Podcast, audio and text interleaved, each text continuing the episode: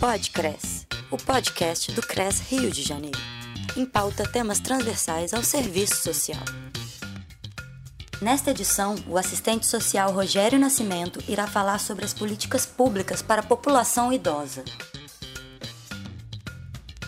A importância do Estatuto do Idoso é, é claro que é uma, uma legislação né, que ela vem a, a, a dar visibilidade a esse, esse segmento populacional.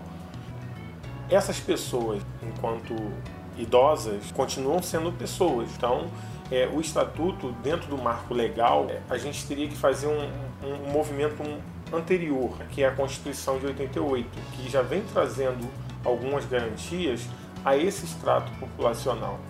E aí, em 2003, a gente tem é, o Estatuto do Idoso, que é a Lei 10.741, uma série de outras legislações, por exemplo, a Política Nacional do Idoso, a Política Nacional de Saúde da Pessoa Idosa. Na área jurídica, a própria promotoria do idoso. Então a gente teria aí um, uma tríade entre assistência, saúde e, e judiciário, que vem justamente para poder é, não só dar visibilidade, mas algumas garantias a essas pessoas que dentro da sociedade é, são consideradas é, de uma certa forma invisíveis ou então dentro dessa lógica da sociedade produtiva, dessa lógica laborativa, são pessoas que se tornam a partir de uma determinada idade improdutivas.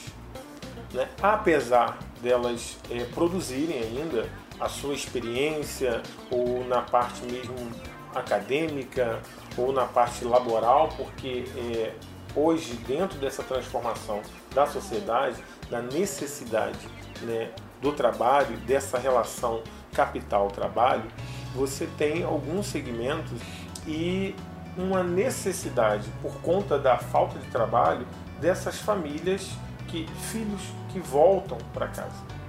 Né? Então, e só que eles saem sozinhos e voltam né, com netos e outros companheiros e esse idoso, né, essa pessoa idosa, ela não se vê mais é, como uma pessoa que não que ela não se veja a necessidade né, dela permanecer trabalhando.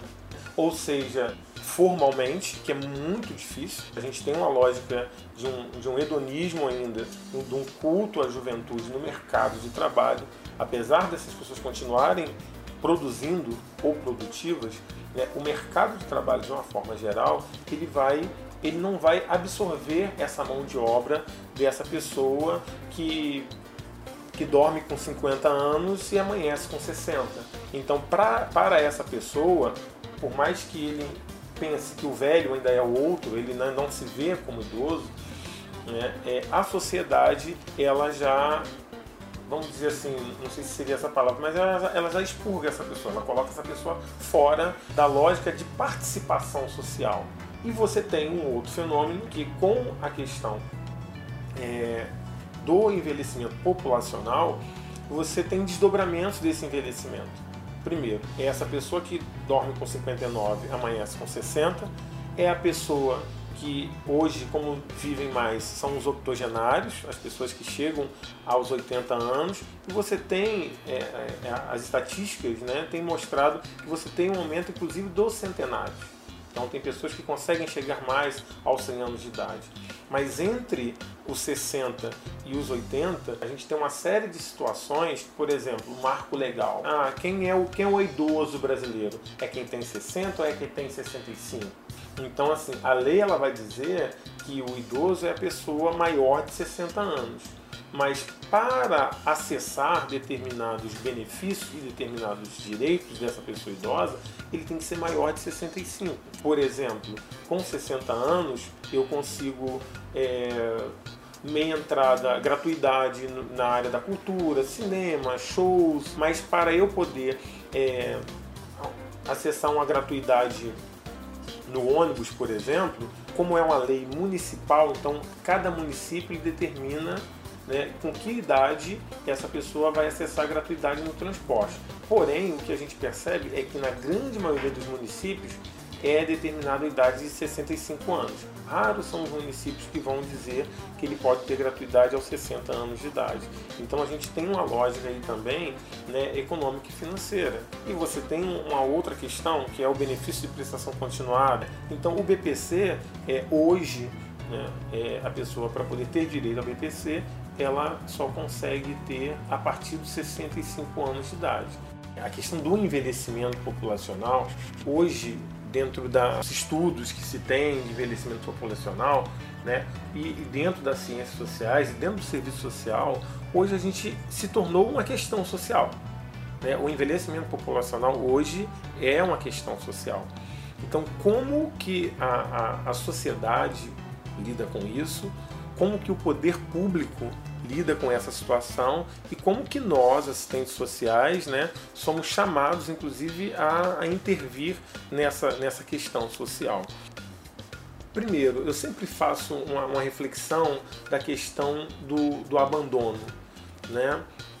porque hoje, é claro, a gente tem uma, uma, uma, uma, série de desdobramentos dessa questão, que é o abandono do idoso, é a violência contra o idoso, seja ela física ou seja ela psicológica, e a violência financeira, né? inclusive não só cometida pelas pessoas próximas do idoso, mas inclusive por instituições bancárias. Então é, a gente tem que entender como é que essa sociedade ela, ela vê o idoso ainda como um, uma, uma fonte de exploração desse idoso seja dessa mão de obra, seja é, é, desse, desse benefício que se recebe e de como vai se extrair algo financeiro desse idoso.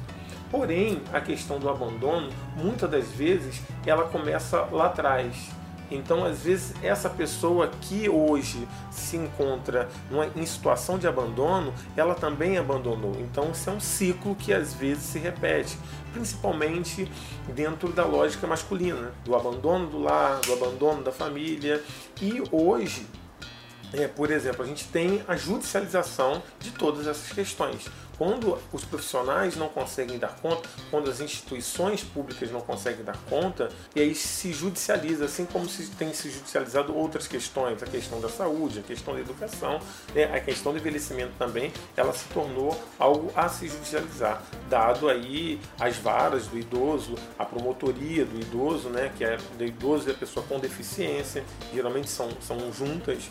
Então, entender essa questão do idoso para o assistente social, e claro, está pautada aí a partir do, do código de ética do, do, do, profissional de serviço social, né? E a partir daí a gente vai se pensar em como proporcionar determinadas garantias, em como acionar é, instâncias públicas para que, que seja garantida. Né? Mas o assistente social também ele vai entrar como mediador, muitas das vezes, dessa família.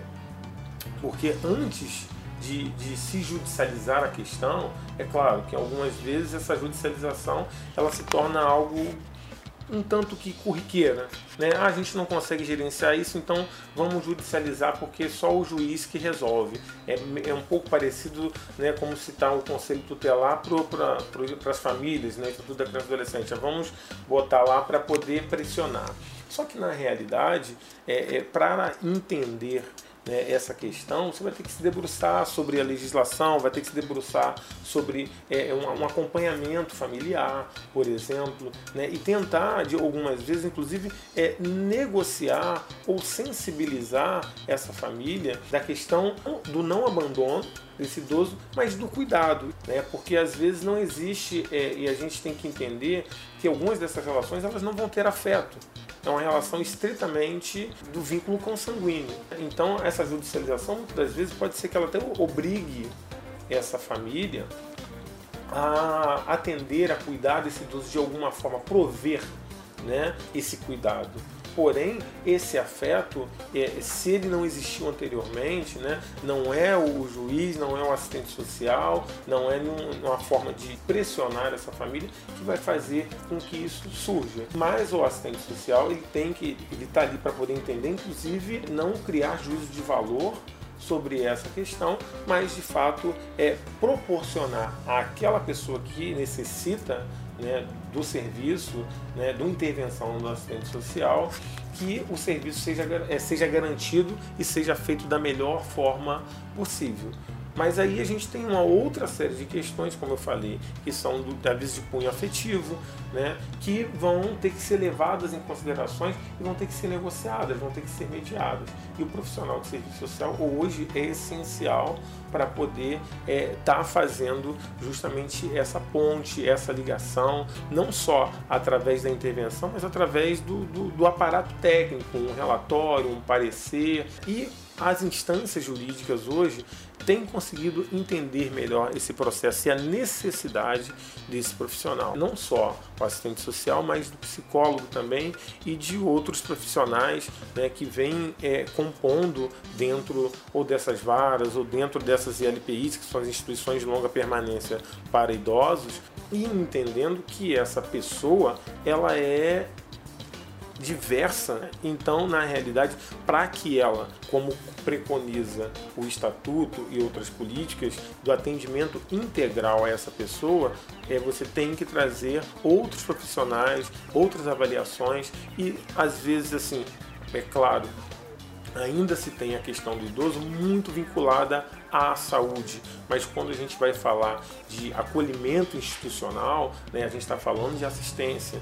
Então a gente tem que entender que é um, é, um, é um outro nicho, é um outro grupo profissional que vai estar tá avaliando, analisando, acompanhando e tentando é, solucionar ou encaminhar algumas questões desse, desse extrato populacional, que é o segmento idoso. Em relação ao processo de acolhimento institucional ou, ou dos abrigos, dos asilos que ainda se chamam, que ainda culturalmente né, as pessoas ainda se referem a essas instituições é, é, como abrigo, como asilo, a lei que é a RDC é, 283 ela vai definir que essas instituições elas têm de ser chamadas de ILPIs, que é as instituições longa permanência para idosos.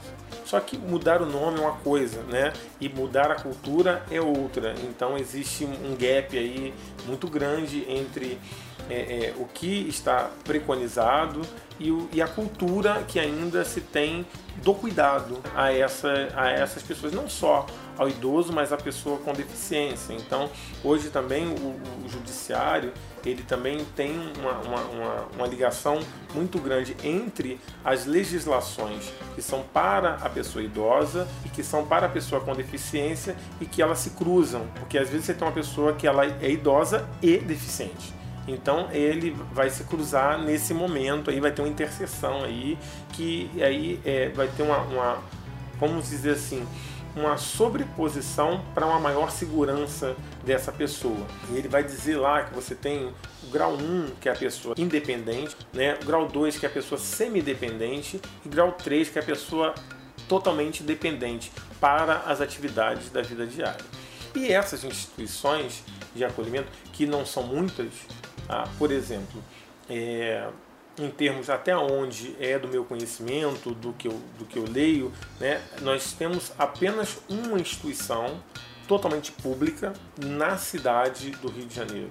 Então, é, como política de governo, a questão do envelhecimento ela ainda é uma questão subalternizada, ainda é uma questão que não se conseguiu entender né, a importância de lidar com essa questão do envelhecimento de forma preventiva.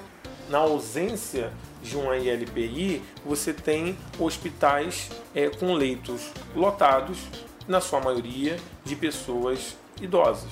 E aí tem um outro dilema que não é especificamente da minha área, mas que as pessoas da, que os, os colegas profissionais né, de serviço social na saúde têm que enfrentar que é a, a dita né, alta médica e a não alta social, porque essa pessoa, ela, o quadro clínico dela está estável, ok, né? Ela tem algumas doenças que são é, inerentes à, à, à, idade, né? Ali uma, uma, uma, pressão, algumas outras coisas desse tipo, um diabetes, enfim.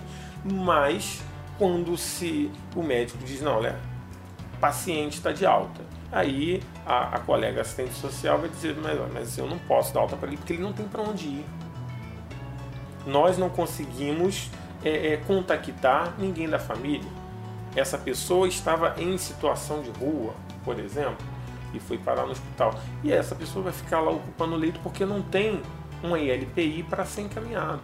E aí ela tem que é, buscar na rede, mas ela já sabe que essa rede ela é na realidade uma colcha de retalho e ela vai ter que buscar judicialização, porque as instâncias que, que existem, que estão, elas não dão conta disso. Né? O município ele não dá conta. E aí ela judicializa. E nessa judicialização, a promotoria também não consegue dar conta, porque você não tem um espaço para onde encaminhar.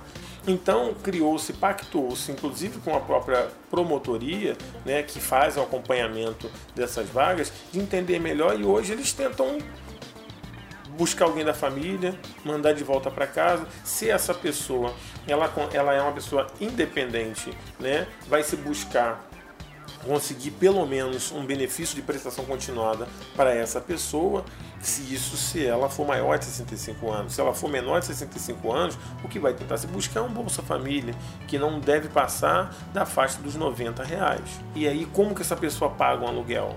se não existe, inclusive, por mais que tenha prioridade na habitação para as pessoas idosas, não existe uma política de habitação para esse segmento.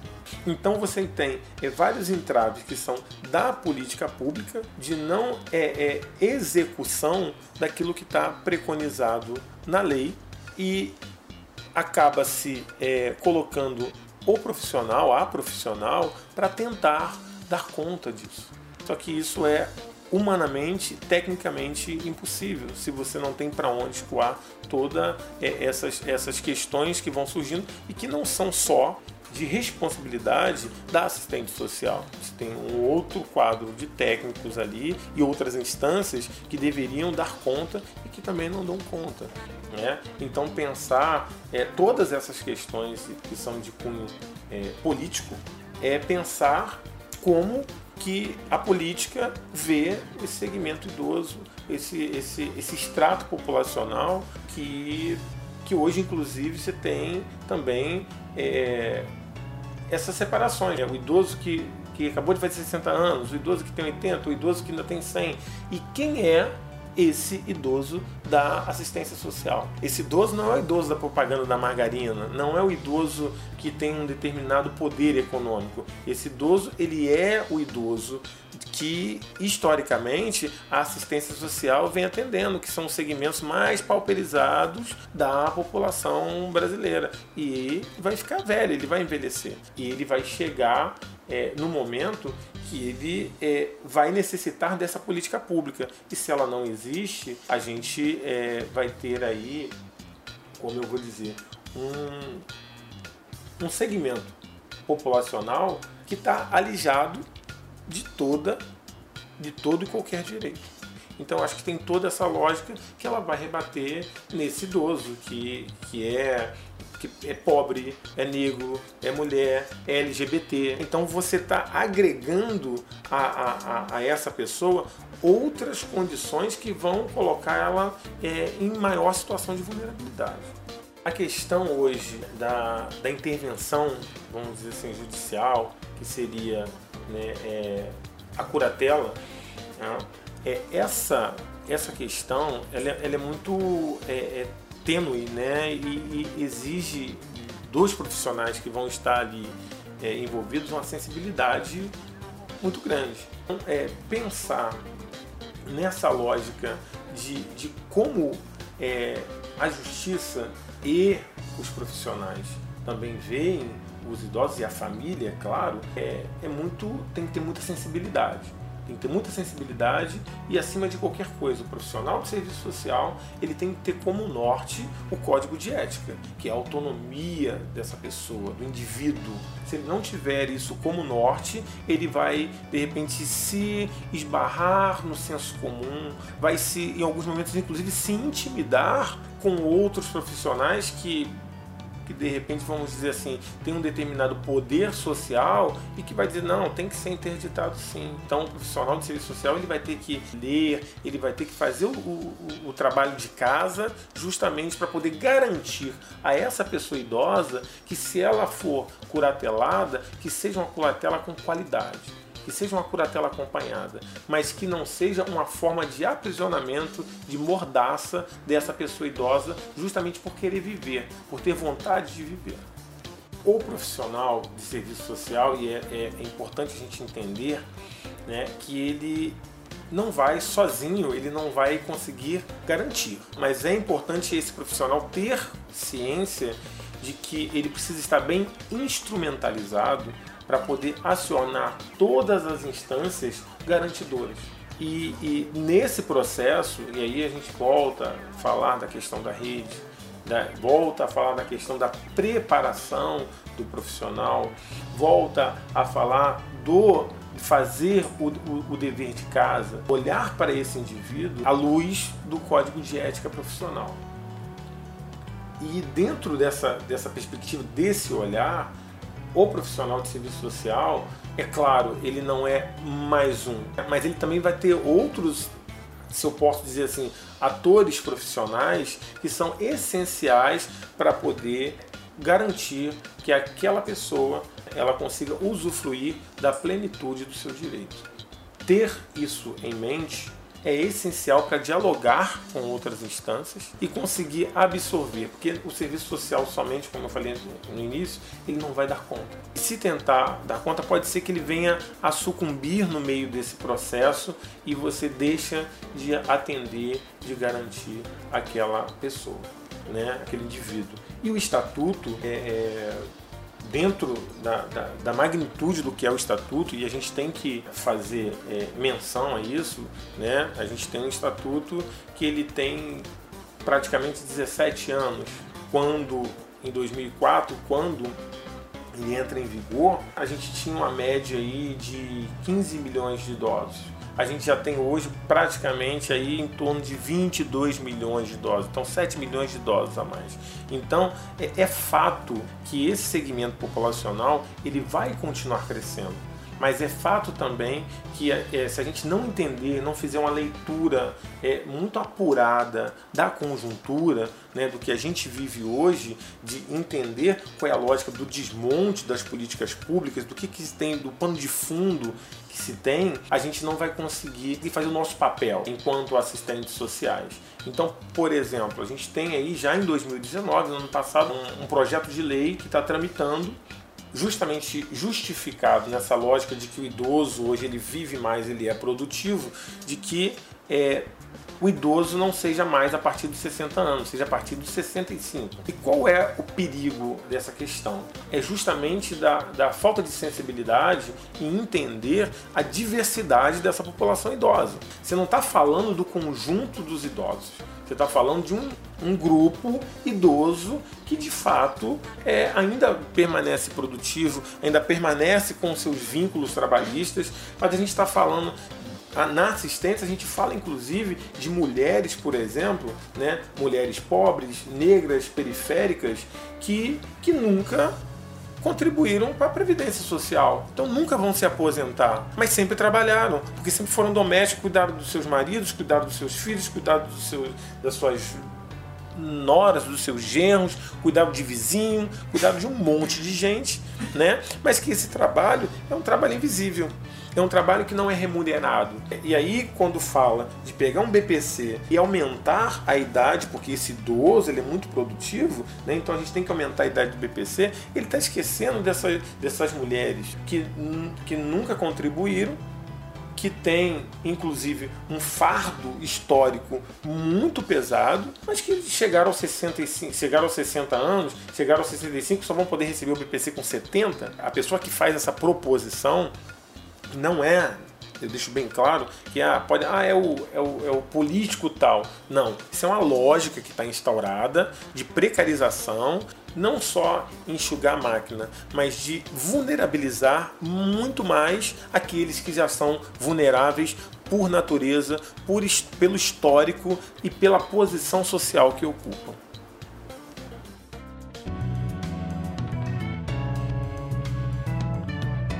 Pode Cresce o podcast do CRES Rio de Janeiro. O material desse podcast pode ser reproduzido integral ou parcialmente, desde que sejam respeitados os créditos das autoras e autores e do próprio Conselho Regional de Serviço Social do Rio de Janeiro. Produção: CRES Sétima Região. Música tema: Rio Funk de Alex Nativo.